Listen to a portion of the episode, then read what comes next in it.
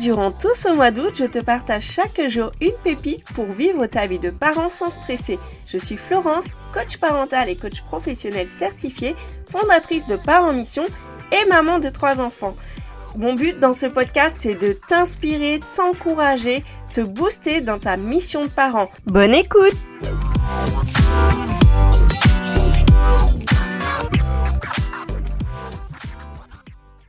Quand je travaillais dans l'industrie pharmaceutique, j'avais deux collègues amis exceptionnels et on aimait bien se raconter nos histoires de mamans épuisées et aussi celles des mamans autour de nous qui gèrent grave. Parce que euh, nous on avait l'impression que des fois on était un petit peu à la ramasse et que elles, elles étaient nos extraterrestres, en fait nos modèles, nos sources d'inspiration, nos superwomen, mais aussi les sources de nos doutes les plus profonds. Quand on se disait euh, ouais ben moi je suis pas à la hauteur, je sais pas comment elle fait avec euh, ses trois enfants, ses quatre enfants, alors que moi j'en ai qu'un et que j'arrive pas à gérer. Euh, moi, par contre, je pourrais pas faire ça, ou alors euh, carrément, des fois, je suis nulle en fait. Ça nous est arrivé de se dire qu'on était nul.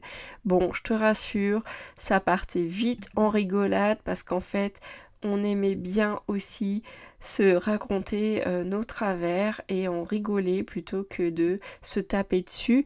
Mais quand même, au fond de nous, il y avait ce petit truc qui nous faisait dire qu'on n'était pas forcément si bien que ça, parce que quand on se compare aux autres parents, on avait l'impression que nous, c'était moins bien. Et euh, je te dis ça, bien sûr, c'était pas tous les jours, mais très souvent, je sais pas si ça t'arrive, tu te compares aux autres au moment où toi tu as des difficultés et tu ne regardes pas euh, eux les difficultés qu'ils ont. Par exemple, si tu as euh, une famille autour de toi et tu te dis ouais mais alors eux euh, ils gèrent vraiment trop bien, voilà, en plus ils ont de la chance, il y a les grands-parents qui prennent les enfants, etc. pour eux c'est plus facile, forcément il ou elle euh, ne travaille pas ou alors euh, il ou elle euh, a beaucoup d'argent, du coup il peut faire ci ou ça. Enfin voilà, tu vois ce que je veux dire? Tu commences à voir en fait que la partie visible, mais tu ne sais pas ce que cette famille vit au quotidien. Tu ne sais pas d'où ils sont partis. Tu ne sais pas ce qu'ils ont mis en place pour en arriver là. Et du coup, tu te compares aux, aux autres parents, mais surtout, le problème que je vois là-dessus, c'est quel regard tu poses sur toi? Parce que les autres, c'est leur vie en fait. Ce qui, ce qui m'interpelle, c'est quel regard toi tu poses sur toi? Ce que les autres font, c'est une chose. Mais qu'est-ce qui fait que toi, tu te sens moins bien? Qu'est-ce qui fait que quand tu vois cette personne, tu commences à te critiquer, à te dévaloriser, à te sous-estimer, à l'envier? Ou alors à minimiser ce que toi tu vis. Parce que des fois, tu peux aussi te comparer dans l'autre sens et te dire Ah ouais, mais moi ce que je vis, c'est rien comparé à elle. Tu te rends compte, elle, elle a un enfant malade. Tu te rends compte, euh, elle, elle a perdu sa mère. Moi, en fait, j'ai pas de problème. Bah écoute, que tu te compares en te disant que les autres sont mieux que toi, que tu te compares en te disant que toi, t'as finalement t'as pas le droit de te plaindre parce que ta situation elle est moins grave. En fait, dans les deux cas, c'est pas juste. Moi, j'ai envie de t'inviter aujourd'hui plutôt à t'aimer tel que tu es. Apprendre à t'aimer, c'est pas une option en fait, c'est urgent. C'est urgent parce que ça sera bon pour toi, tout comme ça sera bon pour ta famille. Si tu ne t'aimes pas, comment tu peux aimer tes enfants? Comment tu peux aimer ton conjoint, ta conjointe? Comment tu peux donner en fait ce que tu as le plus à cœur de donner?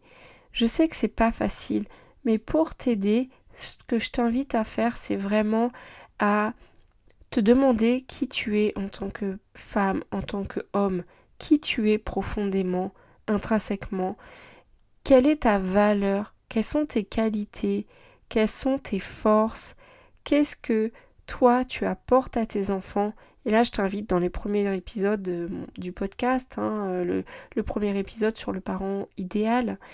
Apprendre à t'aimer, c'est reconnaître ta valeur qui ne dépend pas du regard des autres, qui ne dépend pas de ce que font les autres. Tu as de la valeur parce que tu es toi. Et ça, quel que soit ce que vivent les autres, quel que soit ce que font les autres, ça n'enlève pas ta valeur. Et donc, plus tu t'aimes, plus tu permettras à tes enfants aussi de s'aimer tels qu'ils sont, avec les qualités, avec les défauts, parce qu'on en a tous. Ça, tu le sais en conscience, mais est-ce que tu le tu l'intègres vraiment pour toi-même?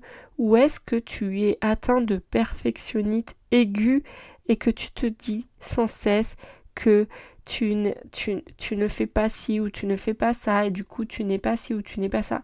En fait, moi j'ai envie de te dire que tu as plein de ressources en toi, tu as plein de qualités et euh, que c'est pas en te tapant dessus que tu vas apporter euh, le meilleur à tes enfants. Donc voilà, je ne sais pas si ça t'aide. je te dis souvent cette phrase parce qu'en fait là je parle toute seule devant mon micro et que j'ai très envie en fait de venir toucher ton cœur et de t'écouter en retour. Donc tu sais où me contacter, hein. tu sais euh, me trouver sur les réseaux et n'hésite pas à me dire si c'est difficile pour toi, si c'est difficile malgré tout euh, de de reconnaître toi la valeur de ce que tu as, la valeur de, la valeur de qui tu es et ce que tu as dans ta vie, ce que tu apportes à tes enfants, ben, je t'invite à me contacter, on en parle ensemble parce que moi je suis sûre que je le verrai tout de suite. Ça me sauterait en yeux en fait. Mais ça, ça demande bien sûr d'être dans le partage, d'être dans le cœur à cœur et de prendre un temps pour ça. Maintenant, je te dis à demain, je te souhaite une très belle journée et dis-moi ce que cet épisode t'a apporté. Bisous bisous